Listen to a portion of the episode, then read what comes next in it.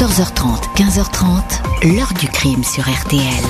Jean-Alphonse Richard. Étrange affaire en Italie. La fille d'un huissier du Vatican, un modeste employé du Vatican, a disparu depuis 15 jours. Elle a 15 ans.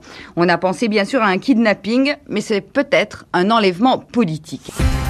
Bonjour, jusqu'au mardi 10 janvier 2023, les portes du Vatican ne s'étaient jamais ouvertes sur cette affaire qui l'empoisonne depuis 40 ans. Ce jour-là, après bien des tours et des détours, des dénégations et des silences, le Saint-Siège a officiellement lancé une enquête sur la disparition d'Emanuela Orlandi, 15 ans, fille d'un fonctionnaire du Vatican, évaporée dans les rues de Rome à l'été 1983. Feuilleton criminel qui va tenir en haleine toute l'Italie. Une enquête qui va suivre des pistes de plus en plus ténébreuses, des hypothèses vertigineuses. Un enlèvement pour faire chanter le Saint-Siège, une pression pour faire libérer l'homme qui avait tiré sur Jean-Paul II, un coup de la mafia romaine ou encore un kidnapping organisé par des prélats pédophiles. Emmanuela aurait été exécutée, pour d'autres, elle serait morte dans un couvent anglais où on l'avait cachée. Mais pourquoi l'adolescente s'est-elle retrouvée au cœur de ce dossier explosif? Pourquoi l'Église s'est tue pourquoi, après tout ce temps, des investigations Question posée aujourd'hui à nos invités. 14h30, 15h30. L'heure du crime sur RTL. Dans l'heure du crime aujourd'hui, la disparition d'Emanuela Orlandi, 15 ans au tout début de l'été 1983, en plein centre de Rome, comme volatilisé, sans doute un rapt. Son père travaille au Vatican, l'affaire va rapidement éclabousser le Saint-Siège. Mercredi 22 juin 1983, aux alentours de 20h30, Maria et Ercole Orlandi ne cessent de regarder la pendule de l'appartement familial. Leur fille, Emanuela, 15 ans, n'est pas rentrée euh, dans l'immeuble de la cité léonine, tout près de la place Saint-Pierre, au Vatican. Monsieur Orlandi est un fonctionnaire du Saint-Siège. La famille compte trois filles et un grand-fils, Pietro. Ce dernier, avec son père, arpente le quartier et les rues adjacentes en vain les Orlandi ne croient pas à une fugue. Dans la journée, l'adolescente était d'humeur joyeuse. Elle ne s'est disputée avec personne. À l'heure du déjeuner, elle est partie faire des courses avec sa petite sœur Christiana pour le repas du soir. Elles ont mangé dans la cuisine. Elle a ensuite répété dans le salon ses partitions de flûte traversière. À 15h30, elle est venue voir son frère. Elle voulait qu'il la dépose à moto à l'école de musique. Mais Pietro avait la flemme. Il faisait une chaleur étouffante. Il a refusé. Emanuela a pris le bus jusqu'à l'école Tommaso Ludovico da Victoria, rattachée à l'Institut pontifical de musique sacrée. Elle est arrivée en retard car avant d'entrer dans le bâtiment, elle a été accostée par un homme qui lui a proposé de défiler pour une marque de cosmétiques, les produits Avon. On le sait car Emanuela a aussitôt téléphoné à sa grande sœur Federica pour l'informer de cette proposition. Elle lui a dit que l'homme qui était dans une BMW verte lui offrait une somme mirobolante, 375 000 lire, presque le salaire mensuel d'un fonctionnaire. Emanuela a quitté le cours à 18h50, elle a laissé deux copines à l'arrêt de bus, elle est partie, à pied. 23 juin au matin, les carabiniers sont alertés de la disparition. Ils prennent tout de suite l'affaire au sérieux. Le signalement d'Emanuela Orlandi, chemisier blanc, jean et basket est diffusé. 25 juin, ses parents font publier un appel à témoins avec photos dans les journaux Il Messaggero et Paese Serra. Le téléphone commence alors à sonner chez les Orlandi, appel pour la plupart fantaisistes ou malsains. Côté témoins, un vigile municipal et un agent de police qui se trouvaient aux abords de l'école de musique sont formels ils ont aperçu Emanuela discuter avec un homme. Je l'ai vu. L'individu avait autour de 40 ans, le crâne dégarni. Il était dans une BMW verte stationnée près du Sénat, indique l'agent Bruno Bosco. Dimanche 3 juillet, 11 jours après la disparition, le pape Jean-Paul II provoque la surprise des fidèles massés sur la place Saint-Pierre pour la prière de l'Angélus. Il lance un appel à, dit-il, ceux qui sont responsables de la disparition. La thèse d'un enlèvement, d'une séquestration est pour la première fois officiellement avancée. Elle prend de court les services de police qui n'avaient jamais évoqué publiquement une piste criminelle dès lors. Même les services secrets italiens s'intéressent au dossier.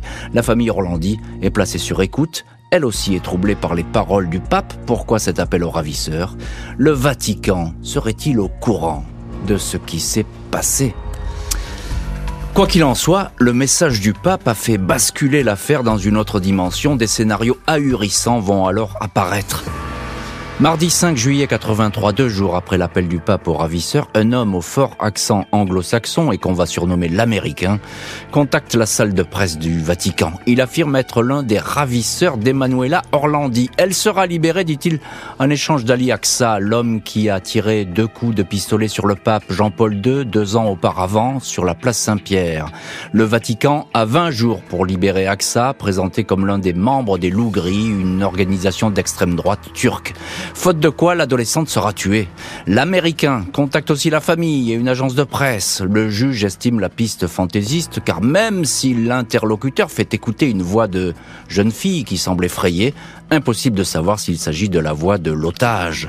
L'Américain poste tout de même la photocopie de la carte scolaire d'Emanuela. Il ne cesse de téléphoner. La police localise un appel dans un bar du centre-ville, mais elle arrive trop tard. Le secrétaire d'État du Vatican, le cardinal Casaroli, est désigné comme intermédiaire, mais ses tractations secrètes vont faire long feu. La famille Orlandi est submergée d'appels. L'un d'eux retient l'attention de la police, un dénommé Pierluigi, indique avoir aperçu Emanuela qui se déplacerait avec son étui à flûte avec une autre adolescente disparue un mois auparavant, Mireia Gregory.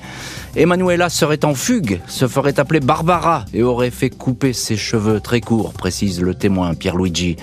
Elle lui a dit qu'elle travaillait comme mannequin pour des produits de beauté. Un patron de bar de Romain confirme qu'une Barbara ressemblant à la fille Orlandi a fréquenté son établissement. Elle n'a pas donné son vrai nom, mais lui a dit qu'elle allait rentrer chez elle. 3000 affiches avec la photo d'Emmanuel Orlandi et en grandes lettres le mot scomparsa disparu fleurissent dans les rues de Rome. Elles vont y rester des années, régulièrement renouvelées par les proches de l'adolescente. Aucune trace d'Emmanuela, comme effacée des rues de Rome. 11 juillet 2005, 22 ans après la disparition, un coup de fil anonyme lors de l'émission sur la Rai 3 l'émission Qui l'a visto, le perdu de vue italien, fait ressurgir l'affaire. Si vous voulez en savoir plus sur Emanuela Orlandi, allez voir La tombe de De Pedis. Enrico De Pedis, assassiné en 1990, n'était autre qu'un mafieux romain, le boss de la féroce bande de la Maliana. Surprise, il a été enterré à la basilique Saint-Apollinaire, réservée aux dignitaires du Vatican. L'enquête va se focaliser sur cette piste. Sabrina Minardi, ex-maîtresse du mafieux, certifie devant les enquêteurs que la fille Orlandi a été enlevée, droguée, séquestrée sur ordre de Depedis. Elle donne une foule de détails. Le mafieux voulait faire pression sur le Vatican. Il avait prêté beaucoup d'argent à la Banque du Saint-Siège, mais n'avait jamais récupéré sa mise. Il menaçait d'éliminer l'otage et de faire éclater le scandale s'il n'était pas remboursé. Emanuela a finalement été exécutée, raconte Sabrina Minardi, placée dans un sac, jeté dans le béton d'un chantier à Torvaianica, près de Rome. 14 mai 2012, le caveau de Enrico De Pedis est enfin ouvert, mais seul son corps s'y trouve. Pas d'Emanuela, ici.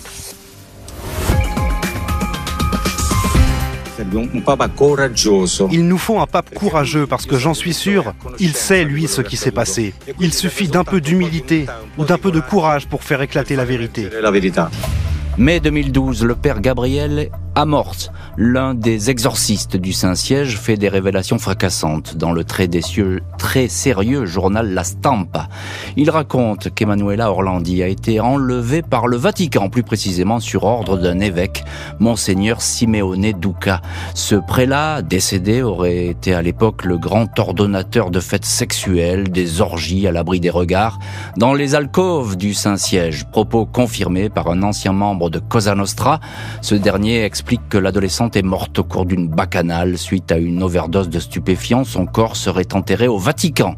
La justice estime que ces propos, même s'ils émanent d'un intellectuel religieux, ne sont pas étayés. Été 2018, 35 ans après la disparition, l'avocate de la famille Orlandi, maître Laura Gros, est destinataire d'une curieuse lettre anonyme. Pour retrouver Emanuela, cherchez à l'endroit où l'ange pointe, est-il écrit. Une photo de pierre tombale est jointe au courrier. Le lieu est identifié, c'est le cimetière teutonique du Vatican, endroit où reposent des familles princières allemandes et autrichiennes. Un an plus tard, le Vatican autorise l'ouverture des caveaux des princesses. Sophie von Hohenlohe et Charlotte Frédéric de Mecklenburg. Les tombes sont vides, les ossements des deux femmes avaient depuis longtemps été transférés vers d'autres sépultures. Le corps d'Emanuela n'est pas ici. D'autres fouilles vont être menées dans deux ossuaires. L'entêtement des Orlandis va finir par payer. Le Saint-Siège, bien tardivement, va ouvrir une enquête. Mardi 10 janvier 2023, le procureur général du Vatican, Alessandro Didi, annonce l'ouverture d'une enquête sur la disparition d'Emanuela Orlandi, comme le demandait en vain depuis des années la famille de la disparue. Trois juges vont se pencher sur les archives du Saint-Siège concernant Emanuela et Mireia Gregori, l'autre adolescente enlevée à la même époque à Rome.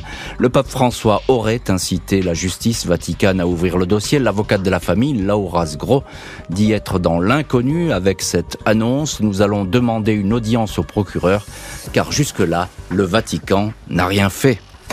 Pietro Orlandi, le frère aîné d'Emanuela, a toujours subodoré que la disparition de sa sœur était le fruit d'une sombre affaire d'intérêt, crime organisé, église et politique. Sa malheureuse sœur, citoyenne du Vatican, aurait servi de monnaie d'échange et objet de chantage. Pietro Orlandi se souvient avoir été troublé en mars 2013 après avoir assisté à une messe du pape François dans une petite église romaine. À la sortie, le souverain pontife lui aurait répété à deux reprises Emanuela est au ciel, laissant entendre qu'elle était morte, montée au paradis. Peut-être que le pape François sait la vérité et se tait, suggérera plus tard Pietro Orlandi. La famille de l'adolescente attendait l'enquête du Saint-Siège, mais n'est-ce pas trop tard? En octobre 2018, la découverte d'ossements au numéro 27 de la rue Pau, à Rome, une villa qui sert de siège à la nonciature apostolique, avait une énième fois suscité la curiosité. La mère d'Emanuela, Maria, alors âgée de 88 ans, redoutait et espérait tout à la fois connaître la vérité. Nous voulons juste récupérer un corps sur lequel pleurer, indiquait la maman. Les ossements allaient finalement s'avérer être ceux d'un jeune homme mort depuis des siècles. Mon cœur ne cesse de me dire que Emanuela n'est pas loin de moi, ajoutait Maria Orlandi. Maître Laura Gros, avocate des Orlandi, évoque l'omerta qui règne sur le dossier. Il est temps maintenant de donner des réponses à cette famille. Des personnes savent et se taisent parce qu'elles ont peur. Tant que je ne trouverai pas Emanuela, mon devoir sera de chercher la vérité, assure de son côté son frère, Pietro Orlandi. L'heure du crime, présenté par Jean-Alphonse Richard sur RTL.